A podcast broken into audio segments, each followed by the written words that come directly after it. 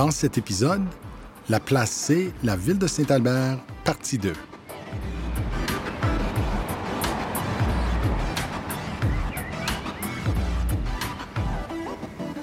Alors nous voilà, euh, on est sur la colline des Aublats, euh, qui est un peu le cœur de la mission originale de Saint-Albert. Euh, on l'a déjà mentionné, mais établi en 1861. Presque immédiatement, on commence à bâtir des structures, offrir des services, etc. Présentement, et c'est tout simplement à cause du vent, on a cherché un refuge qui nous permet de sortir du vent et d'avoir un enregistrement. Donc, euh, on, examine de plus près cette grotte. Euh, mais toi, Ronald, tu connais ça un peu, hein? Moi, ça fait plusieurs fois que je, que je viens ici, mais euh, la grotte est le point de départ d'un pèlerinage annuel qui est organisé par un, enseignant ici à Saint-Albert qui s'appelle Pierre Rousseau. Puis, on partait d'ici, on l'a fait pendant deux ou trois ans, on partait d'ici et il y avait une petite cérémonie de bénédiction parce qu'il y a des gens, il y a des gens, euh, beaucoup de gens pratiquants aussi qui font ça. Et après ça, on marchait jusqu'à Morinville, jusqu'à l'église euh, Saint-Jean-Baptiste. Donc, c'est un 22 km. On, sortait d'ici, on marchait un peu à travers la ville, puis après ça, à, travers Champs-et-Prés jusqu'à jusqu'à Morinville. Donc, euh, C'est un peu là où les grottes prennent leur sens, c'est à travers de pèlerinages. Comme moi, je pense à celui à Girouville, je pense à celui de mon village, même en Saskatchewan, mais euh, il y avait toujours des moments de l'année, puis je ne sais pas si c'est autour des saints patrons, des paroisses ou quoi, là, mais des moments de regroupement, messe extérieure, puis pèlerinage quelconque. Mais celui-ci, c'était le 24 juin, le, plus proche possible du 24 juin, parce qu'on s'en allait justement à Saint-Jean-Baptiste de Moréville. Ah, Donc, euh, c'était, un petit peu lié à ça. Donc, si on n'était pas dans la grotte, on serait au cimetière, euh, puis on a quand même fait un tour. Je l'ai mentionné, je pense, dans des épisodes passés, mais j'adore les cimetières parce que je trouve que c'est une drôle de façon de le dire, mais l'histoire vit là. Absolument. Oui, parmi les, parmi les, les, défunts. Ce cimetière-là, si on connaît l'histoire francophone, l'histoire catholique, l'histoire de l'Église dans l'Ouest canadien, c'est quand même une merveille dans le sens où c'est six rangées, une centaine de mètres chaque, et c'est toutes des pierres tombales faites identiques. Euh, en fait, ça, c'est la deuxième génération de pierres. Avant ça, il y avait comme des plus vieilles pierres, donc on les a toutes rénovées, les mises à jour, mais c'est quand même c'est comme uniforme. Il n'y a pas de missionnaire plus important que d'autres, euh, avec quelques exceptions, mais on va, on va revenir à ces exceptions. Oui, ça. Ben, en tout cas, on voit parmi les noms euh, le père Van Tigen, qui était le fondateur des missions de Fort McLeod et de Lethbridge. Il y a le père Moulin, qui a été blessé pendant la, la résistance à Batoche le père Lestan, qui était euh, un peu le conseiller de paix du gouvernement, la liaison avec le camp de Riel pour essayer de livrer des messages et d'apaiser de, la, résistance là. Il y a le père André, euh, que lui-même était, il a accompagné Riel jusqu'à l'échafaud. Euh, ah donc, il a pris ses dernières prières, puis il a essayé de l'accompagner dans cette, cette démarche-là, si on veut. Euh, il y a les pères Marchand et Fafard qui étaient tués au lac La Grenouille. Donc, ça a eu un grand rôle, en fait, dans la militance du gouvernement canadien pour dire, OK, ça suffit. Euh, c'est de voir qu'on on a même tué des prêtres, euh, des femmes. Donc, eux sont, sont dans ce cimetière-là. Il y a le père Cunningham, le premier prêtre albertain métis. le père Chevigny, qui est des Chevigny de Saint-Albert. donc, on voit vraiment Parmi les frères Oblat, il y a le frère Le Riche, qui est un acrobate et un boxeur. mais qu'à euh, un moment donné, il était également forgeron. Il a été recruté pour faire partie de la mission comme forgeron, puis on, juge que ça se peut qu'il était le premier. Puis parmi ces frères-là, on les reconnaît comme étant les euh, premiers euh, c'est pas commerçant nécessairement, mais il y, avait le forgeron, il y avait l'ébéniste, il y avait, c'était tous des frères Oblat, puis ils vendaient les biens euh, aux colons euh, qui étaient ici. Mais c'était souvent le rôle des frères, hein, de faire les, les métiers plus manuels et des choses comme ça. C'est ça. il y a le frère Alexis qui, lui, a été tué en défendant une fille près de Athabasca en 1875, etc. Donc, juste pour dire que on regardait ces, ces modestes pierres tombales-là, mais il y a une histoire derrière chaque Chacun, personne. oui, a son et, histoire. Et c'est l'Ouest, parce que beaucoup de ce que je vous ai raconté, c'était en Saskatchewan, c'est dans le Sud, mais on, ramenait tout le monde ici.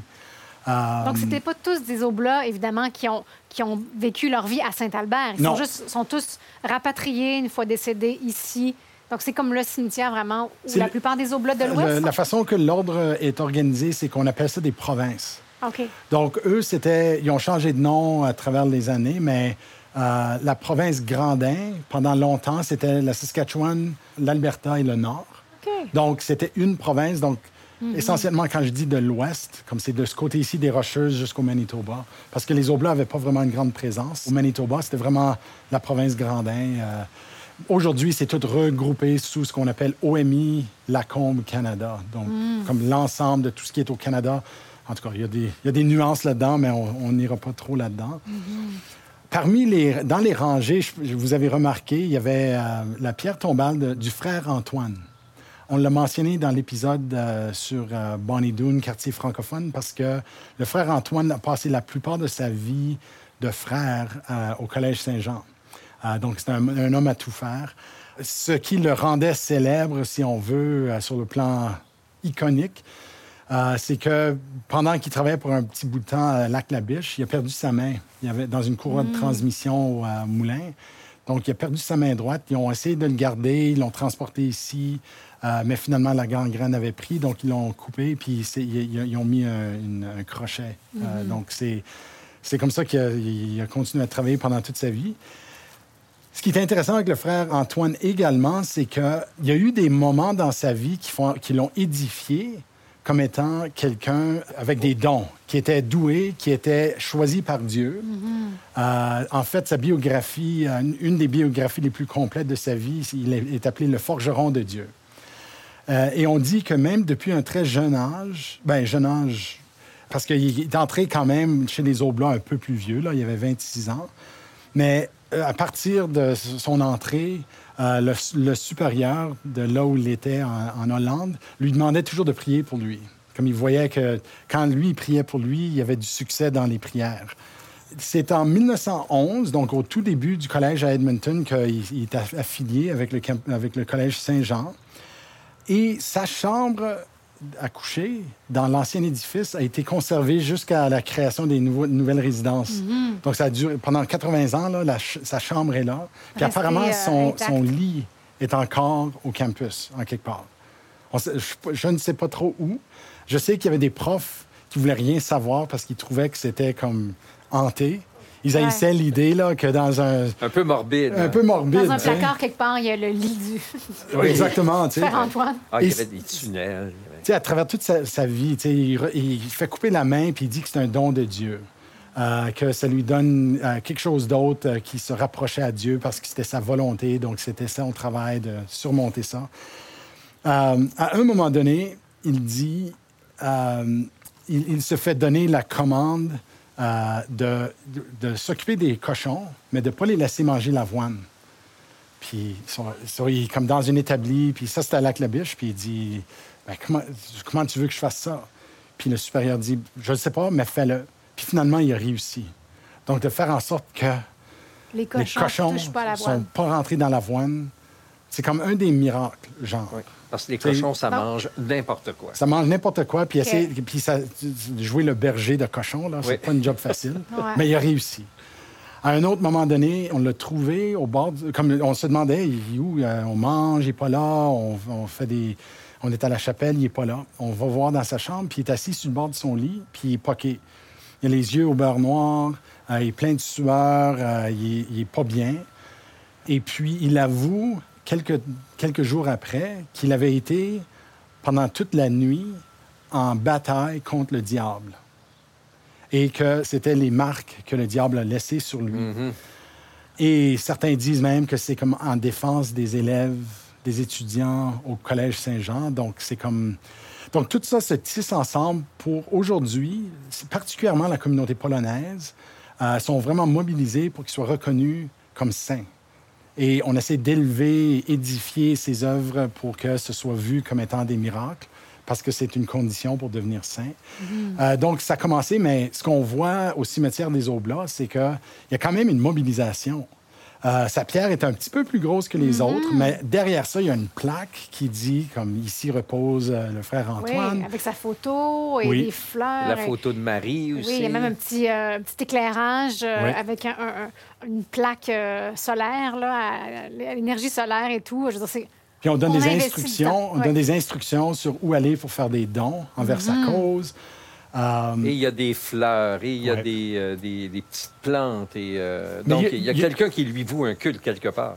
Et tout ça a été un peu propulsé en 1969 lorsque le cardinal Karol Wojtyla vient visiter. Est-ce que vous savez c'est qui? Jean-Paul Ah, ben II. oui, Jean-Paul. Jean-Paul II. Donc, il est venu avant même qu'il soit intronisé comme pape. Là, ou- Ouais. Euh, mais lui est venu visiter le, le- le- Ah la oui. tombe de- du frère Antoine. Donc, ça a aidé. Le fait que quand Aide la cause, oui. Quand la possibilité d'avoir un saint polonais euh, et puis tu deviens pape, ben ça aide un peu la cause. Là, c'est quand on regarde, c'est difficile de voir s'il y a vraiment un momentum réel pour qu'il soit canonisé, mais mais on dit quand même que c'est comme parce que Grandin, lui aussi, le monseigneur Grandin est en voie de, Mm-hmm. mais ça, ça a perdu beaucoup d'élan. Euh, mais le cas de frère Antoine, à notre connaissance, c'est le plus près qu'il y a dans l'Ouest canadien d'un saint. Puis il faut qu'il-. Oui, puis il faut justement que ces miracles, ces événements.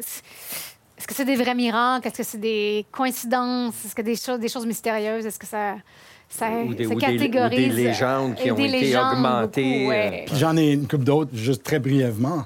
À un moment donné, il avait très mal aux yeux, à tel point où il fallait qu'il mette mette un bandage autour de ses yeux. Et il a fait le chemin de la croix. Mais au sixième arrêt, à un moment donné, il y a eu un éclat, comme un genre de moment où il s'est dit Je me sens mieux. Puis il a enlevé le bandeau, puis il voyait clair. Il était guéri. Donc, ça s'ajoute au miracle de, de ce qu'on a vu déjà.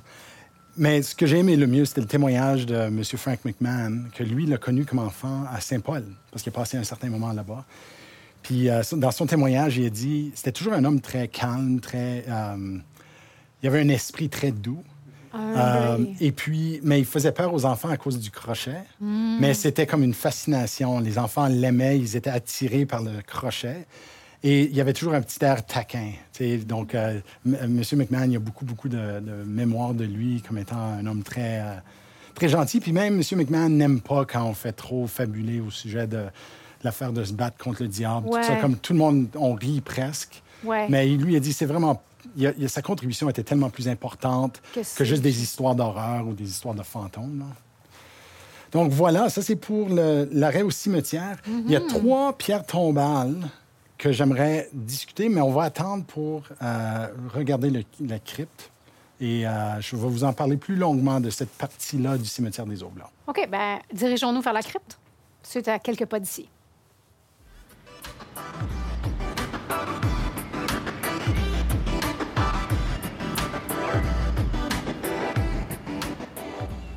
Alors, on est euh, maintenant à côté à l'église euh, de la paroisse de Saint-Albert.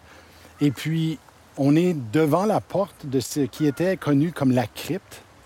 Et la crypte, c'est vraiment dans le sens européen où c'était un endroit réservé pour trois des missionnaires pionniers. Monseigneur Grandin, Père Lacombe et le Père Leduc. Donc, les trois étaient en bas dans cette crypte-là. Monseigneur Grandin, ça a été après sa mort qu'on avait développé cette crypte-là. Et on a transféré ses restes à Monseigneur Grandin en 1906 pour être là. Et plus tard, en 1938, on a dû transférer ses restes dans un endroit plus sécure. Le problème, c'est que la construction était mauvaise. Euh, il y avait des bestioles qui rentraient là-dedans. Ils savaient qu'il y avait de l'humidité. On savait que c'était pas sécure, comme juste même les marches pour descendre n'étaient pas sécures. Euh, il y avait beaucoup de problèmes. Donc, les Oblats et l'archidiocèse d'Edmonton ont pris la décision de transférer les restes de ces trois missionnaires pionniers-là et de les enterrer avec leurs confrères Oblats au cimetière des Oblats, qu'on a vu un peu euh, sur le côté nord du cimetière. C'est quand même trois personnages intéressants, les trois. Les deux, qui sont les mieux connus, c'est Monseigneur Grandin, un homme de cœur euh, assez timide, assez sensible, mais quand même qui est monté rapidement dans les rangs. Lui était euh, encore en France, et puis Maznod, qui était le, grand chef des Oblats en France, il l'a permis de sauter des étapes pour pouvoir obtenir son rang de missionnaire et de, pouvoir venir. Il est venu directement dans l'Ouest. Euh, il a passé un peu de temps à Rivière-Rouge, mais ensuite il a été attitré au territoire qui était comme encore sous l'égide de Saint-Boniface jusqu'à 1871. Mais lui était comme responsable de cette partie ici, Alberta, Saskatchewan et Nord. Donc, c'est drôle, je le vois comme étant le pushover. C'est comme ça que je l'imagine. Il est en charge, Mais il y a des gars comme ben, le père Albert Lacombe. Ouais. Euh, Le deuxième, que- et lui, on le vo- moi, je le vois comme un peu le développeur. Il est curé de plusieurs paroisses, mais réellement, sa contribution, c'était comme diplomate, c'est comme, comme développeur euh, de certaines structures qu'on va discuter tantôt. Il était constamment sur la route. Euh, il a vraiment couvert, sa mission était réellement l'ensemble du nord-ouest de l'Amérique du Nord. Donc, lui est venu ici en 1852, mais il n'a pas été, intra- il a pas été euh, euh, ordonné chez les Oblats avant 54. Euh, de- et là, il est officiellement Oblat. On- souvent, les gens pensent que c'était un Oblat depuis toujours, mais euh, il a été euh, ordonné ainsi. Le troisième, qui est celui que je connaissais moins, mais je, je voulais dédier un peu de temps à lui, c'est le Père le Duc. Le Père le Duc, c'est un peu le littéraire des trois. Euh, on le voit souvent, c'est lui qui a fait l'éloge de Monseigneur Grandin lors de son 50e anniversaire de, comme prêtre. À ses funérailles, c'est lui qui écrit et, et prononce l'éloge. Quand on fait la recherche sur lui, il écrit des lettres. Il est constamment en train d'écrire des lettres. C'est lui qui a envoyé ça aux médias, euh, la vérité derrière ce qui est arrivé pour la- les, euh, les rébellions du Nord-Ouest. Donc, il y a une plume C'était le chef des communications. chef des communications des trois. tu sais. C'est un défenseur ardent des Autochtones et des francophones. Donc, on peut lire dans ses écrits des dissertations presque là, de défense euh, des droits des francophones, des droits des Autochtones, pour que les gens comprennent la réalité de ce qui se passe ici. Donc, ça, c'est les trois. Ils étaient anciennement dans la crypte et qui sont maintenant enterrés avec leurs confrères au Blas. euh, Et c'est impressionnant quand on est dans le cimetière et qu'on, euh, connaissant l'histoire, qu'on les voit tous les trois au même endroit. euh, sais, C'est comme les. Comment, comment est-ce qu'on peut dire? là, les poids lourds, là, si on veut. Là. Oui, puis la Société historique francophone de l'Alberta, nous, on a été intéressés par toute la démarche parce que, un, il y avait là un débat où on s'est dit, n'est-ce pas un genre de. On réduit le prestige de ces trois-là en disant, ben, ils méritent plus une crypte, on va les C'est ça, déplacer. on ferme la crypte. C'est ça. les- ouais. Euh, donc, ma présidente, euh, Claudette Roy, elle, euh, a fait partie de la démarche. Elle a pu agir sur le tribunal ecclésiastique. Vu que Grandin est en voie de canonisation, ça veut dire que c'est une, toute une autre démarche. Il faut avoir comme des observateurs, il faut avoir des tests pour s'assurer qu'il n'y a rien qui a changé dans son corps. Dans son... Oui. Donc, elle a vraiment vu Monseigneur Grandin. Mhm. Elle peut pas en parler, mais elle a fait partie du tribunal qui fait l'examen des restes. Euh, Oh, wow. C'est médical, c'est forensic, euh, tout là. Donc, elle en parle pas, mais très émue quand elle en parle parce que c'était solennel, tout ça.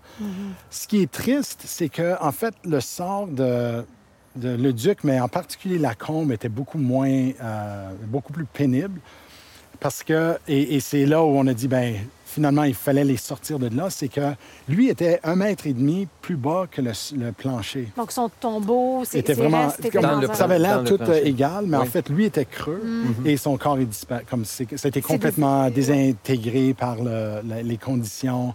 Tout ce qui restait de ce qu'on lui a enterré avec, c'était comme un, un bout de croix rouillé. là. C'était un Oh, petit vraiment? moton de fer. C'est juste ça qui reste de, de ses restes à lui.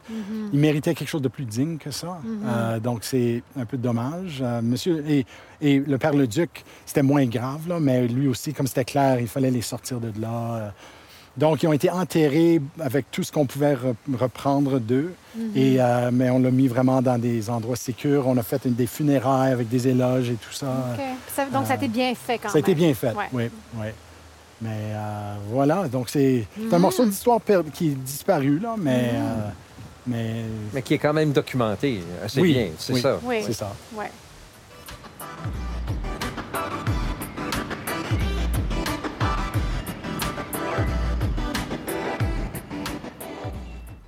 On est maintenant rendu en face du palais épiscopal. Un terme qu'on n'entend pas souvent, épiscopal. On va en savoir un peu plus. On a, marché de la crypte jusqu'à ici, c'est tout près. Puis c'est vraiment un super bel immeuble. On va peut-être le décrire un peu. Euh, C'est sur trois étages. Le premier étage est tout de briques.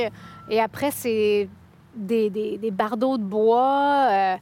Euh, très fenestré, euh, une belle devanture aussi avec un grand escalier, tout en bois, un petit, euh, comment qu'on appellerait ça, une petite Un flèche, pignon. un pignon avec une flèche et le- le- la croix et ça donne pas l'impression vraiment. Moi, je m'imaginais un palais épiscopal, quelque chose d'un peu plus euh, prétentieux. Ça, c'est évidemment, c'est historique. Si ça avait été construit Oui. aujourd'hui, évidemment, ce serait autre chose. Mais je trouve ça très, très sympathique. Euh, puis, quand on le voit de, de l'arrière, Denis nous avait un peu averti là-dessus, que quand on le voit de, de derrière, ça a l'air de rien. C'est parce qu'en une arrière, bon, maison, en, une maison en bois. ou C'est ça. chose- Ouais. mais euh, c'est assez impressionnant vu de l'avant. c'est très beau. Et, et même la devanture, tu peux pas vraiment la voir, à moins que tu te mets de l'autre côté des très, très grands, grands pins qui sont devant. Oui, c'est vrai qu'on la que voit même plus. de la rue, on le voit pas. C'est vrai, C'est dommage hein? un peu parce que c'est quand même une belle, euh, un bel édifice. Alors, dis-nous en plus, Ben- cher Denis. Je répète encore une fois, mais on a établi en mille- de 1842, il y a la mission de Lac-Sainte-Anne. On déménage ici, on amène les orphelins, on amène les élèves, on amène les sœurs grises. Euh, donc tout le monde débarque et reviennent ici euh, à- à Saint- euh, comme au- sur la colline des Oblats. Deux ans plus tard, on, on construit une petite chapelle. Et avec le temps, ça prend très peu de temps, en fait. Il y a une... une, euh, comme la, la population augmente très rapidement. Euh, on parle des 30 familles qui étaient au lac Sainte-Anne. Par les années 1870, on comptait presque 1000 euh, habitants de cette colonie ici. Quand même, c'est beaucoup. C'est ça, donc les, les services élargissent. Euh, on a, j'ai mentionné l'orphelinat, le premier foyer des vieux Ouais. euh, de la province est ici. Et il y a un besoin croissant d'avoir plus d'infrastructures. Donc, c'est en 1881 que les Sœurs Grises annoncent qu'ils vont construire. Comme le, le plan, c'est d'avoir un édifice de 40 par 80 pieds avec une chapelle en, a- en- en- additionnelle là, de 30 euh, pieds par 20 pieds à un coût de 10 000 qui a fait Non. les manchettes parce que c'était un montant tellement élevé. Ben oui. Je- J'ignore toujours la raison, mais euh, par 1887, lorsqu'on ouvre le, le palais, c'est maintenant le Bishop's Palace.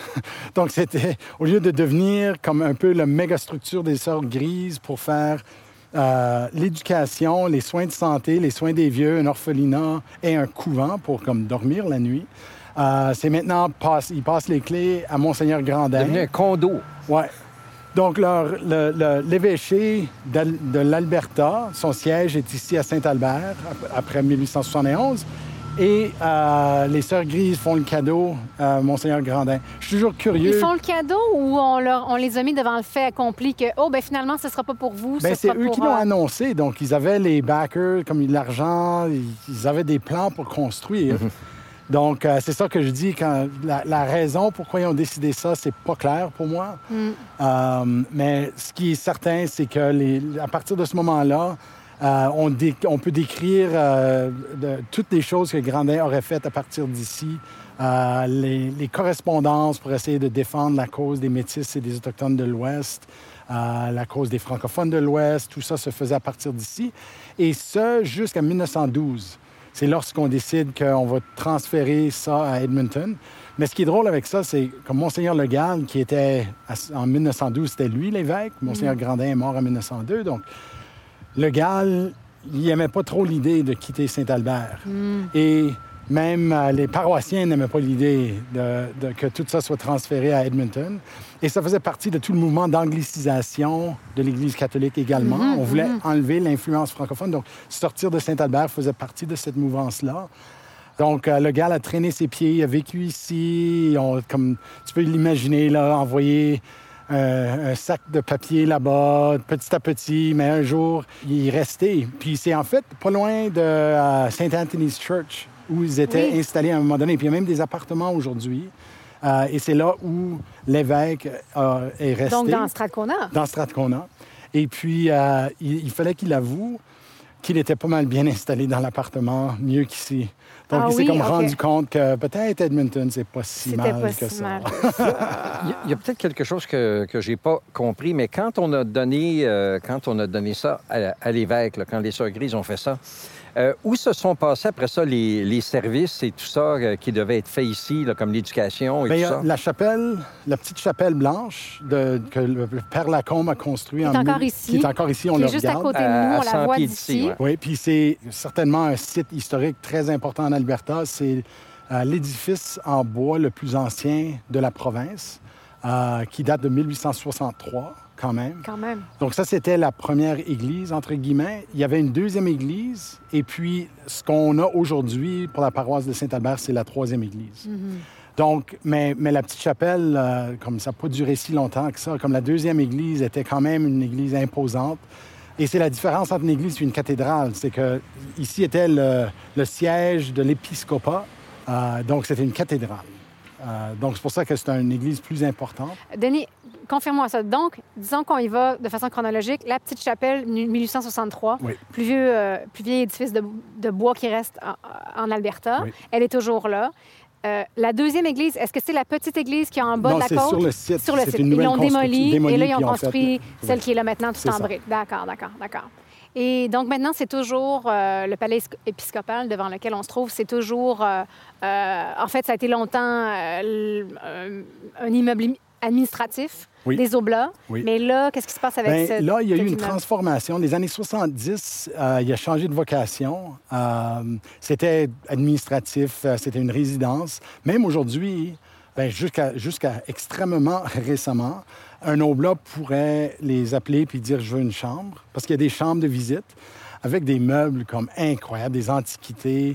Mais les chambres sont des chambres normales qu'on verrait dans n'importe quelle maison, tu sais, avec du gyp rock puis Oui, oui, oui. mais meublé avec des, des, Des- des des pocs. bureaux puis des chaises. comme- Ah. Anyway, c'est Ouais. l'intérieur est extraordinaire et euh, l'édifice, sa couverture et tout ça a mérité une reconnaissance comme ressource historique. Mhm.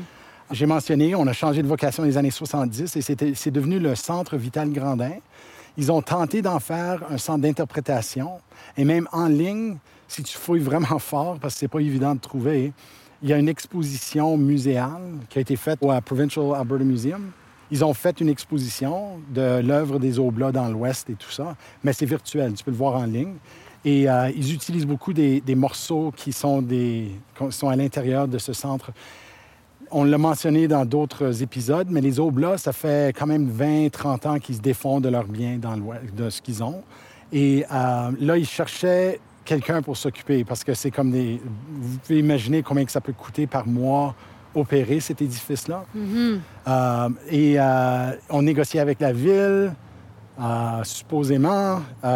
Et puis finalement, lorsque l'archidiocèse d'Edmonton a eu vent qu'il était pour avoir une trans- un transfert, ils sont rentrés puis ont dit on s'en occupe.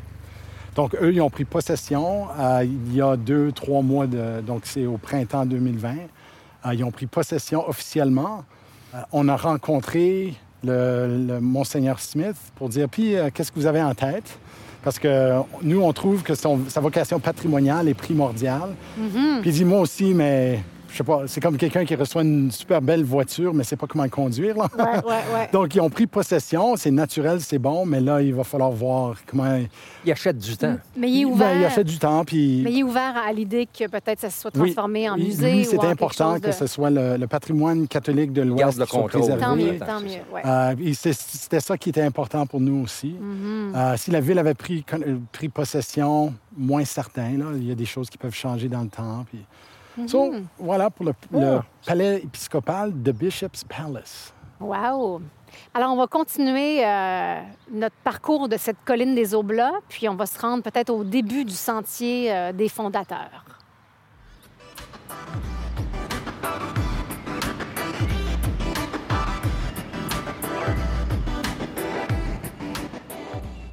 On a marché quelques pas, on a traversé la rue pour arriver, euh, disons, à, à l'endroit où il y a la plus belle vue sur la ville de Saint-Albert, du haut de la colline, où on voit vraiment toute la ville, maintenant qui est très boisée. Quand on regarde des photos historiques, il n'y avait pas, pas vraiment d'arbres, donc on voyait nu. très... Ouais. C'était complètement nu, donc on- la colline n'était pas euh, gazonnée, c'est sûr. On voyait la rivière, on voyait tout, là. On imagine la rivière... euh, là-bas, mais elle est derrière les arbres. Et ce serait ici à peu près où, justement, euh, je l'ai mentionné plus tôt, là, euh, Monseigneur Taché aurait, après un bon repas de pémican et de thé, il aurait planté sa canne dans la neige et il aurait dit, c'est ici que nous allons fonder une mission. Et cette mission s'appellera, selon votre saint patron, Saint Albert. Oui. Saint Albert, donc, euh, qui est Saint-Albert? Parce que, bon, c'est pas vraiment... euh, c'est pas Albert Lacombe, hein? C'est pas... il- il- évidemment, il n'était pas saint, mais Il n'a pas Saint-Albert... été canonisé encore. Non, voilà. Ben, et, et on le voit dans les saints patrons. C'est souvent nommé après la personne comme euh, le Monseigneur Legal. C'était Saint-Émile. Puis dans ce cas ici, il y a une histoire drôle derrière ça. Je vais vous dire la vérité avant, puis ensuite je vais vous raconter l'anecdote drôle. C'est so- donc c'est Saint-Albert, le, le saint patron d'Albert Lacombe. C'est- C'est euh, Saint-Albert de Louvain. Et son histoire est pas si glorieuse que ça. tu sais. Finalement, il a été pris dans une lutte entre le- l'empereur euh, de, de l'Empire romain de l'époque, l'Empire catholique. Donc, tu avais un genre de roi de tout ce qui était Église et euh, Au 12e appareil, siècle, là, il faut Au dire. 12e siècle. Euh, entre-temps, le pape avait son candidat pour nommer l'évêque de, de Liège, en Belgique. Et puis, euh, donc, c'était un genre de lutte politique. Et finalement, l'empereur, il a tué Saint-Albert de Louvain. Donc, Saint-Albert de Louvain, finalement, c'est un genre de, de- de martyr de l'Église catholique. Et c'est comme ça qu'il est devenu saint. C'est c'est juste, je trouve ça tellement disjoint avec la vie d'Albert Lacombe. C'est c'est comme Ouais. l'Europe et en tout cas. Ça, c'est un peu ça, Saint-Albert de Louvain. Ce qui est drôle, un peu, et un peu effrayant pour un historien comme moi. Comme je, je me considère comme historien professionnel, oui, mais pas comme chercheur approfondi, tout ça, là. Le St. Albert Historical Society ont écrit un livre appelé Black Robes Vision. Et c'est comme le livre euh, assez autoritaire sur l'histoire de la colonie, de la mission de Saint-Albert. Et dans ce livre-là, ils disent pas que c'est Saint-Albert de Louvain, ils disent que c'est Saint-Albert le Grand. Euh, et il y a toute une autre historique, mais et c'est comme Saint-Albert le Grand était plus un scientifique euh, qui avait le don avec des animaux et tout ça. Donc, la ville érige un- une statue au centre-ville pour Saint-Albert le Grand. Ils font tout ça, puis ils découvrent, quelqu'un découvre à un moment donné que c'est pas le bon Saint-Albert. C'est impossible, en fait, Oui, que ce soit... puis, quand on soit- reg- ouais. c'est ça. Donc quand on regarde sur Wikipédia, euh, même là-dedans, ça dit ouais, une gang d'historiens euh, amateurs ont- ont mal jugé quel Saint-Albert. Puis c'est l'horreur d'un historien de faire une erreur si monumentale. C'est qu'ils ont que présumé ça. que c'était ce Saint-Albert-là. En plus, Oui. ça, ça marchait bien parce qu'il était, déf- était défenseur aussi de la science. Comment la science peut quand même être en, en harmonie avec la spiritualité ou la religion. Donc, Mhm. ça faisait un beau, un, un beau patron à célébrer. Mais en fait, c'est impossible que ce soit ce saint-là qu'ils avaient en tête, à- à- euh, Taché et, et, et Lacombe, parce que Il a été canonisé après. canonisé en 1931, C'est ça. quelque chose comme ça. Il n'était même pas saint à Oh! l'époque, donc c'est comme Donc, c'est ça, incontournable c'est- que ce n'était pas Albert Ouais. le Grand. Euh, Mais là, la ça- ville n'a pas, a pas choisi de quand même garder euh, C'est ma Saint-Albert le Grand parce que ça fonctionnait mieux avec sa mission. Euh, Ben, ben, je veux Je, dire, je peux voir pourquoi ils auraient érigé Oui. le statut parce que et on l'a vu, on en a parlé un peu avec euh, Lois Hall, mais Ouais. si on regarde de près tout ce qui se passe ici, il y a, il y a quand même une- un patrimoine écologique très fortement valorisé et euh, préservé. Tu sais, donc le Red Willow Forest, puis il y a le ouais, c'est White Spruce Forest, et c'était c'était euh, un territoire que les Sœurs Grises étaient c'était leur propriété, puis ils l'ont préservé. Euh, donc il y a beaucoup beaucoup de comme botanique, de, de naturel. Donc Saint, Saint-Albert le Grand entrait un peu dans cette idée-là de, de l'environnement naturel et tout ça. Puis c'est juste que des fois la, la meilleure narration n'est pas la vraie. non, voilà. Là, ça faisait une meilleure histoire. C'est ça, c'est ça. Alors, on va continuer notre euh, descente. On est un peu euh, à l'extérieur de la marche des fondateurs, la Founders Walk, qui est vraiment toute euh, euh, asphaltée, là, qui, euh, qui longe un peu. On descend, nous, on est directement sur la colline. En fait, c'est une colline qui fait partie de l'histoire aussi des, des gens de Saint-Albert parce que les gens viennent glisser l'hiver aussi. Et on l'appelle Mission Hill, mais pendant assez longtemps, on l'a appelé Seven Hills parce qu'à un moment donné, il paraîtrait qu'ils ont essayé de la rendre un peu moins à pic. Ils ont fait des petits plateaux, donc se- sept petits plateaux. Et là, il y avait tellement de blessures d'enfants qui, qui descendaient pour glisser et finalement attraper chacune des bosses et finalement... Ça pourrait s'appeler Suicide Mission Hill. Exactement. c'est ça. Donc apparemment qu'ils ont, après ça, ils ont raplati un peu la, la colline pour éviter ces, ces, Ouais, ces mais je vois bien des dénivellations. Moi, je Quand sais pas si je oui. descendrais ça encore dans Toboggan. Là, Je l'ai fait récemment, puis je le conseille pas. Moi, je serais curieux de voir comment ils auraient organisé ça dans le temps où c'était tout très à pic. Et au lieu de l'école Father Jan, le- l'école Père Jan, qui est en bas de la, la côte, et aussi l'édifice de Northern Alberta Business, Ouais. euh, c'était un étang. Donc, Oui. est-ce qu'on descendait puis on risquait de tomber dans l'étang ou euh, sur Peut-être que l'étang? ça gelait assez bien. Ça devait faire partie du danger un Ça peu. doit. Ouais, Ça puis doit. il y a des patineurs en bas, on leur rentre dedans, etc. Donc, tu le mentionnes, Denis, euh, tout juste en bas, ben, c'est ça, il y a, l'école Father John, il y a la Little White School aussi Ouais. qui a été construite dans les années 30, 40, si je ne me trompe pas, Mm. euh, qui est vraiment euh, bien préservée, qui est, très, qui est très intéressante aussi au niveau architectural. Et puis là, ben, je pense qu'on pourrait continuer à descendre. Oui. Et euh, on est tout près, justement, de la rue Perron, du pont aussi, la rivière Esturgeon. Alors, on va marcher comme ça, puis on se reparle dans quelques minutes. Voilà.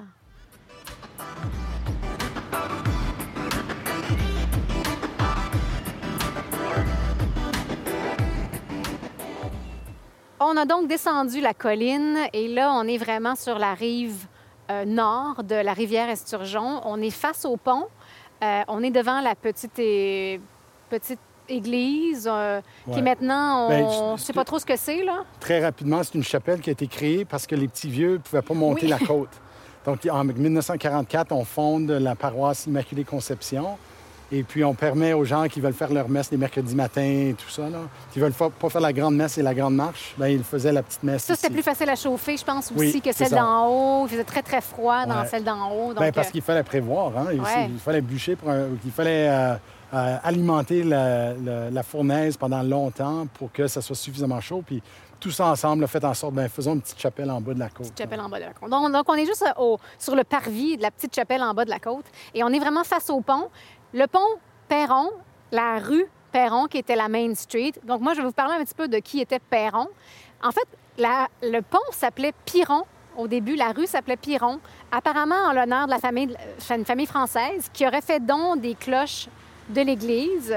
C'est seulement qu'en 1967, quand même, que ça a été renommé Perron pour Fleury Perron, qui était un homme d'affaires euh, aussi impliqué dans la politique et tout euh, à Saint-Albert, un homme très important, un pionnier de Saint-Albert.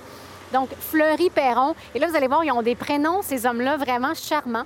Alors, il y a Fleury Perron, mais il y a Chéri Hébert aussi. Il y en a des, Qui d'ailleurs est en affaires ensemble. Je pense que ça a été deux maires, ça. De... Ils ont été maires. Chéri était le premier. premiers. Ouais, Oui. Chéri, Pe- Chéri ça. Chérie On le, Hébert. on le remarque un peu, on s'en parlait entre nous, tu sais, euh, quand on voit tous ces noms francophones à Saint-Albert, malheureusement, tous les accents ont disparu. Donc, Hébert, c'est sans accent. euh, bon, Pagé. Pagé, euh, c'est Chevigny au lieu de Chevigny, etc. Pour, revenir à Perron, ben, l'histoire de, de, de Fleury-Perron, c'est assez classique. Il est né au Québec en 1866. Il entend dire qu'il y a des terres dans l'Ouest par l'évêque Grandin. Il arrive à 17 ans à Egg Lake. Euh, en 1883, qui est à peu près à 10 000 au, nord de Saint-Albert. Il marie euh, Lina La Liberté, euh, puis il déménage à Saint-Albert en 1896. Euh, il achète tout de suite le Windsor Hotel. le revend quatre ans plus tard. Donc là, on va en voir. je ne vous ferai pas la liste de toutes ces, ces transactions, mais on voit que c'était vraiment un homme d'affaires. Il achète le magasin général euh, qui appartenait à ce moment-là à Edmond Brosseau et Chéri Hébert. Il l'achète. euh, non, il l'achète avec Chéri Hébert, puis il le reprend seul quelques années plus tard. C'était au nord de la rivière, donc probablement qu'on soit que c'était plus euh, vers le- vers l'est ici ou vers l'ouest, on ne sait pas exactement. Il y a des très belles photos historiques de ce magasin-là. On va les mettre sur le site web, dans nos show notes éventuellement, vous regarderez ça. Mais le magasin servait de poste de traite de fourrure, euh, magasin général. C'était vraiment un carrefour pour tous ceux qui passaient dans le coin et en passait énormément des gens, évidemment, qui étaient en route euh, vers le nord. Euh, il y avait aussi une Blue Room, un terme que je connaissais pas vraiment, mais c'était dans cette Blue Room qu'il y avait toutes sortes de discussions politiques, discussions par rapport à l'avenir de la ville et tout. C'est là que se fomentaient finalement toutes les, alliances politiques puis les démarches et les bonnes idées aussi. Quand le magasin ici, euh, général, va finalement brûler, il va se partir une boucherie, l'autre bord de la rue. Il va ouvrir une fabrique de briques aussi euh, en 1900. Une fabrique de briques qui va employer plusieurs, plusieurs, euh, une trentaine d'employés, qui va être vraiment ouverte jusqu'à 1932 quand même. Il a été conseiller municipal, il a été maire de 1908 à 1918. J'ai lu quelque part, mais c'est en anglais, qui a été le premier président de la French Canadian Association. Oui, j'ai vu ça. Est-ce qu'on parle de la CFA ou c'est une autre association? Saint-Jean-Baptiste. de la- de- D'accord. donc, ils avaient un chapitre quand même très tôt. Oui. Euh, ici, c'était 1884, était la- le chapitre de Saint-Albert. Ouais. Euh, les noms qui me viennent en tête n'incluent pas lui, mais ça se peut qu'il était la relève à certains moments donnés. Ça serait naturel, en fait. Oui. Ouais. Donc, très impliqué. Encore un homme d'affaires avec toutes sortes d'idées, peut-être un peu parfois farfelues. Il a aussi acheté une espèce de bateau, de paddle de, de 300 pieds de long qui s'appelait le Sainte-Thérèse ou Sainte-Teresa. Euh, il faisait voguer ça sur euh, la rivière Esturgeon jusqu'au Big Lake et tout. Tu sais, c'était des années aussi où tout était possible. Puis euh, il y a des belles, belles photos historiques de, de ce lac-là avec vraiment... le Edmonton Canoe Club venait jusqu'ici aussi. Donc, pas mal de choses. Apparemment aussi que dans les années 20, il aurait tenté sa chance en Californie. Euh, donc, il serait parti Perron, il serait parti peut-être euh, cherchant autre chose, puis il est revenu vite. Alors, euh, c'est correct. On pardonne ceux qui partent et qui reviennent. Hein, donc, la famille Perron, c'était une famille très pieuse. Ils ont aidé les gens pendant la grippe espagnole. Sa femme nourrissait tout le monde. La maison familiale existe toujours sur la rue. En fait, là, nous, quand j'ai parlé qu'on est face au pont, on est en fait sur la rue Mission. et vers vers le, pas le centre-ville, mais vers euh, la 2, finalement, la grande artère de Saint-Albert. Donc, si on prend vers l'est, sur le numéro 10, 10 Mission Avenue, euh, la maison est toujours là et vraiment en, bon état aussi. Donc, euh, on va mettre des photos sur, nos notes. Voilà. Fait ça, c'est un petit peu pour parler de Perron. Donc, le pont porte encore son nom, la rue porte encore son nom. Voulez-vous que je parle un peu du pont? Il y a, une, affaire euh, euh, au sujet de, Perron, parce que je t'entendais dire, euh, effectivement, il y avait beaucoup d'opportunités. Perron, il a été maire. Oui. Son fils a été maire. Ah, ben oui. Puis son autre fils, Eugène, il est devenu le genre le gendre de Michael Hogan, qui a été maire lui aussi ah pendant 24 ans. Donc, euh, puis, euh, lui, euh, Perron, on, l'a dit tantôt, je pense, on s'en parlait comme ça, a, été précédé par Chéri Hébert, qui a été son partner en affaires. Donc, euh, tu sais, je veux dire, ça se passait, ça gravitait autour. Il y avait une espèce de, power club, je pense, de gens, mais on parle d'une époque où quoi, il y avait peut-être 1500 personnes. Oui, euh, oui, oui. C'est vraiment après la, le boom du pétrole que Saint-Albert explose également. Les années 40-50, c'est là où toute l'industrie, on, cimente les, trottoirs. On, je voulais juste, sur la question des maires, pendant, pendant 50 ans, et on a déjà mentionné quelques-uns, mais Chéri Hébert, Fleury Perron, Lucien Boudreau, euh, Herbert Dawson, Léon Levasseur, Arthur Giroux, Alex Perron, Michael Hogan, Richard Poirier, Jean Leclerc, Eugène Maheu. C'est tous des francophones. C'est des francophones qui sont les maires pour les premiers 50 ans. Puis ça concorde à ce qu'on dit, les gens, les, vieux, là, les, fondateurs et les, les, enfants des fondateurs disent jusqu'aux années 60, tu pouvais marcher dans les rues de Saint-Albert puis être surpris d'entendre de l'anglais même. Ouais. Comme c'était vraiment franco-dominant pour longtemps. Et euh, c'est pour ça qu'il y a une place de fierté à Saint-Albert qui se compare bien à des places comme Saint-Boniface au Manitoba et d'autres où c'est vraiment, c'était vraiment le noyau euh, vivant francophone pendant longtemps. Pendant longtemps. Ouais. C'est beau, c'est beau d'entendre ça. Je continue peut-être sur le pont, juste parce que le mm-hmm. pont, c'est quand même une histoire intéressante. On parlait tout à l'heure d'Albert Lacombe, qui était vraiment un bâtisseur, un gars concret. Qui... Et Albert Lacombe, apparemment, était vraiment tanné de se mouiller les pieds constamment. Puis c'est vraiment lui qui a dit, là, ça nous prend un pont. Il avait construit au début une espèce de ferry, mais en fait, c'était plutôt juste un radeau. Ça marchait pas. Donc, euh, avec euh, l'aide de plein de colons, ils ont construit le premier pont en bois. Et ce serait en fait le premier pont non autochtone à l'ouest des Grands Lacs. Euh, c'est en 1961. on parle vraiment du début, début, début de, la colonie. C'était un pont payant. Ça, c'est ça qui est intéressant aussi. Il mm. fallait payer pour traverser le pont. C'était payant, par exemple, sauf pour ceux qui avaient aidé à le construire. C'était pas payant le dimanche parce qu'on voulait encourager les. Pour... Parce que de l'autre côté, de... entre Fort Edmonton puis la mission, il y a la rivière. Exactement. Donc, le pont était super puis important. Le centre-ville était sur la rive sud, donc on, voulait que les gens traversent quand même. Euh, le soir de semaine, c'était pas payant non plus. Bon, donc il y a des moments où quand même on pouvait traverser euh, euh, sans payer.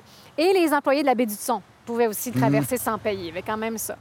Petite anecdote intéressante, Baptiste Galarno a été l'agent de paiement travaillé au pont de 1862 à 1881 quand même. Il on imagine euh, toute une bonne partie de sa vie où c'était lui qui faisait payer. Ah. Et après, les femmes chez Vigny ont pris la relève euh, comme agent de paiement.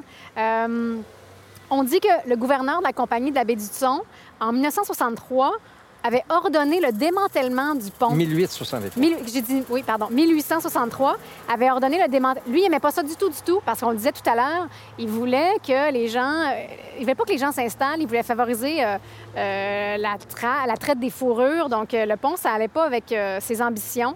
Il avait ordonné vraiment que ça soit fait, mais la personne qui devait le faire est venue, finalement, l'a jamais fait. Puis euh, on a comme oublié l'affaire à un moment donné, puis on, on a gardé le pont. Euh, ce pont-là a eu toutes sortes d'accidents parce qu'il Oui. était assez solide, mais quand même pas pour des charges trop lourdes. Et là, il y a toutes sortes d'histoires, dont un tracteur à un moment donné, quelqu'un qui est mort, en Oui. fait. Le pont avait 20 ans à peu près, un pont de bois, là, on imagine un peu comment c'était. Et puis, les- il y avait quand même des, des poutres qui commençaient à être un peu plus faibles. Et, et l'homme a pris un risque, en fait. Il ne devait pas passer avec le tracteur, mais il s'est dit, je passe. Et ça, tombe, ça s'est effondré. Et il a reçu le. bien, évidemment, lui est tombé, le tracteur est tombé dessus. Il y a est une décédé. photo. hein? Il y a une photo de ça où on voit le. Oui, on, va le la mettre. tracteur à l'envers sur la, sur la rivière. On va la mettre dans les show notes. Finalement, ce pont de bois est, remplacé par un pont en acier en 1914. Un pont un peu, pas couvert, mais un pont, euh, une structure un peu comme notre, high- notre low-level bridge à Edmonton, là, un, Oui. pont, euh, un pont d'acier. Puis le pont qu'on voit en ce moment, qui est finalement, je veux dire, on voit que c'est pas un pont avec une structure, des arches et tout, là. C'est une route, ça a été construit en 84, 1984. Donc voilà pour la petite histoire du pont Perron.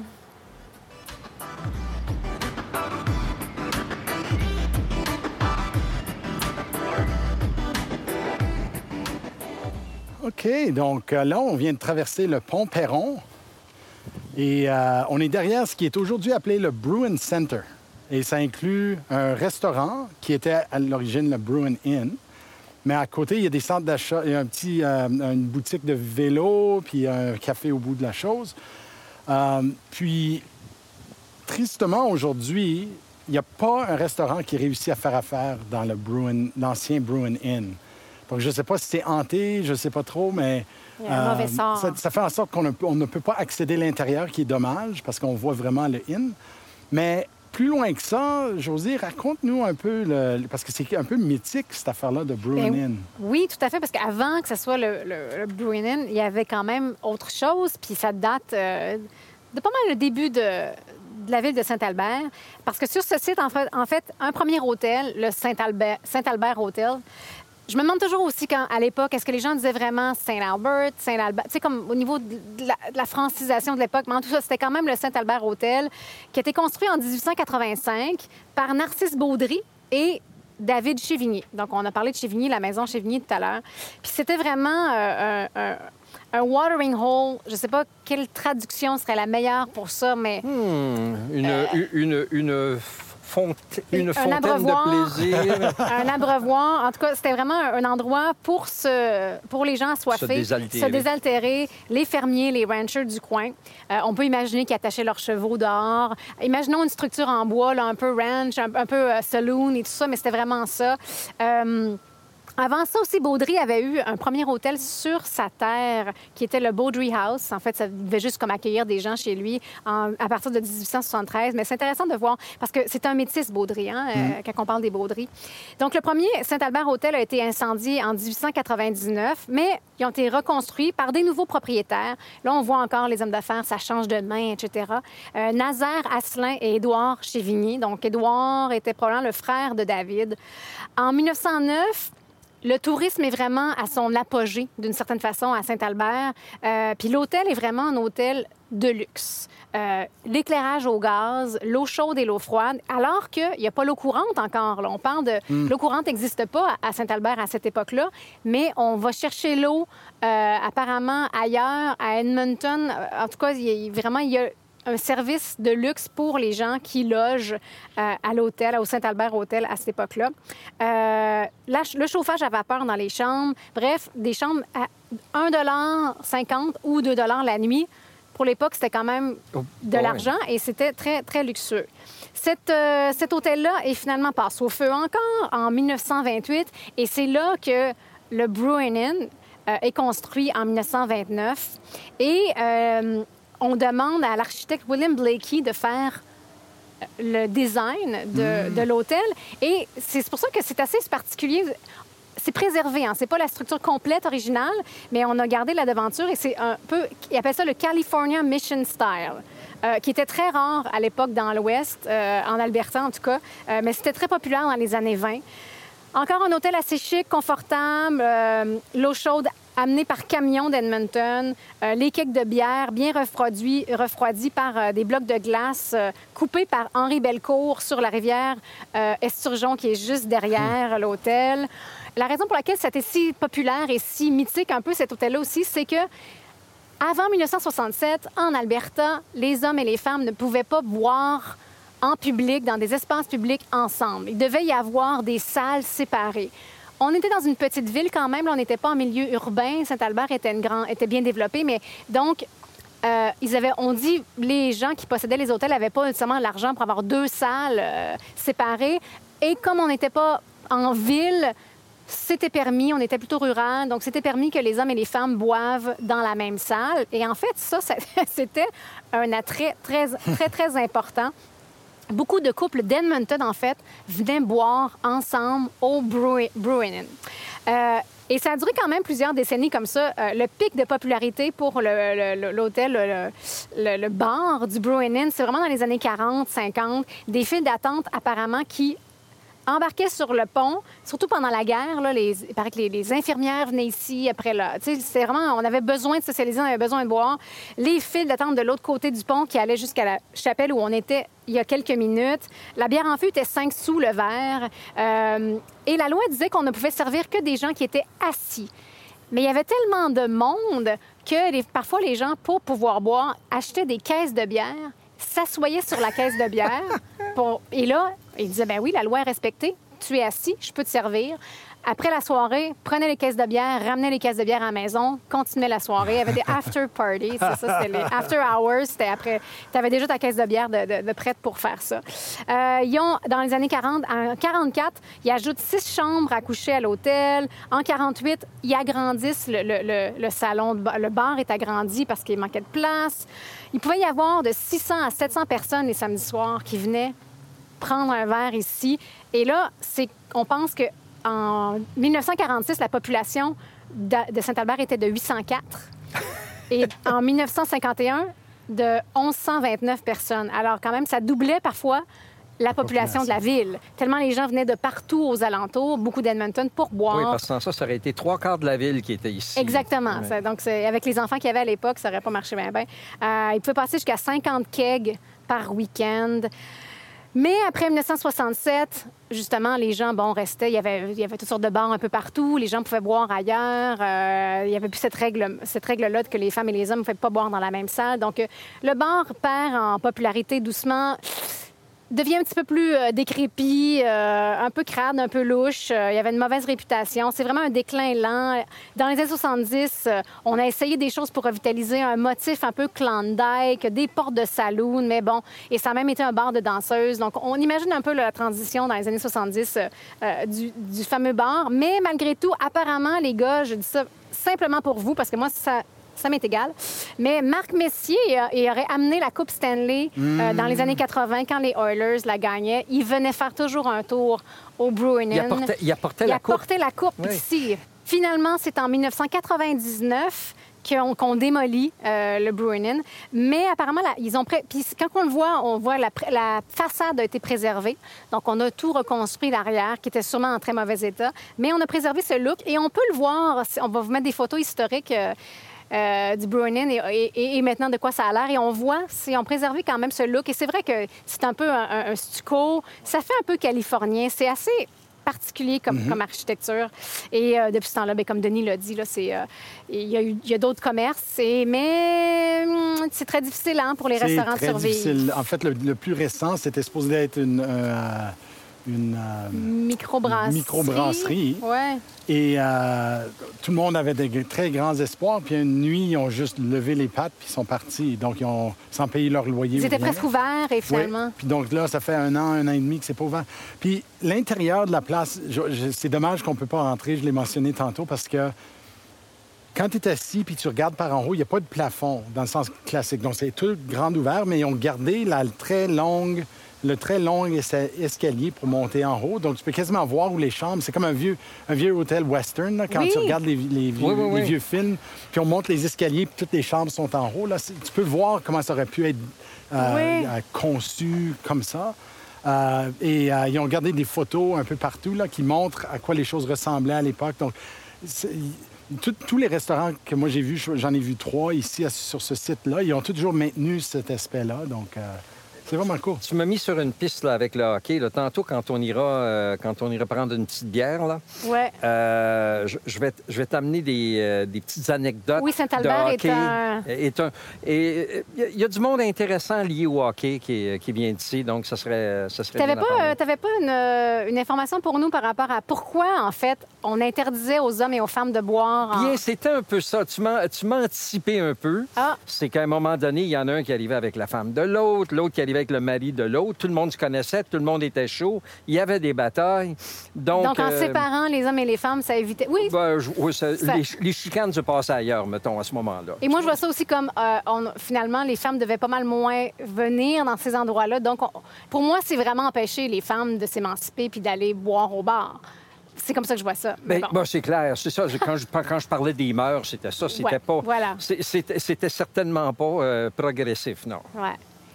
Donc, le Bruin Inn, qui est vraiment un coin quand même, c'est le coin historique hein, du centre-ville Oui. de Saint-Albert. Oui, Donc, la rue Perron, euh, on est débarqué du pont, là, puis ça croise la rue Sainte-Anne. Et euh, de l'autre côté de la rue, je peux en parler peut-être maintenant, assez intéressant, c'est une structure qui a complètement disparu maintenant, mais euh, il y avait le Dawson Block, Mhm. qui était un peu comme un premier, c'était pas un centre d'achat, mais il y avait quand même plusieurs commerces sous le même toit. Donc, c'était construit en 1906. Il y a un beau bâtiment de deux étages. Puis c'était particulier parce que justement, c'était le bureau de poste s'y est installé, donc un bureau de poste plus officiel à ce moment-là. Euh, le courriel, le courriel, le courrier venait, en- venait d'Edmonton. Non, on n'est pas encore au courriel. Mais le courrier euh, en provenance d'Edmonton arrivait trois fois par semaine. Euh, il y avait une banque aussi là-dedans. On ne sait pas laquelle, ça dit la Banque de la Ville, des salles de banquet au deuxième étage où on avait des danses, des mariages, des choses comme ça. Une buanderie chinoise qui était gérée par Guy Poi, ben Guy G- G-E-E, là, en tout cas. Je mentionne son nom parce que c'est important de, de le dire et j'espère que je le prononce bien. Euh, il y avait un barbier, le magasin Lambert était là-dedans aussi, la quincaillerie Vénès. Vénès, c'est un nom qu'on voit passer souvent. Euh, il y avait une chapellerie aussi de Madame Guiton.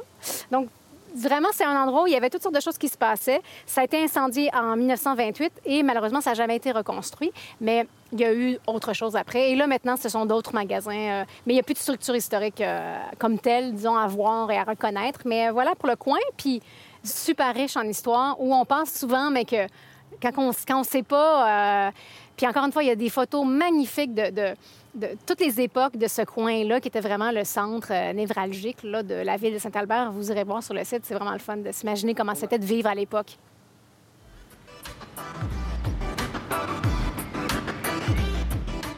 Vous venez d'écouter le deuxième épisode de La Place, consacré à la ville de Saint-Albert en Alberta. Ne manquez pas la suite, tout aussi intéressante, dans la partie 3. Si vous aimez La Place, parlez-en à vos amis ou partagez le lien de notre site Web sur vos réseaux sociaux. L'histoire, faut que ça se propage. À très bientôt dans La Place.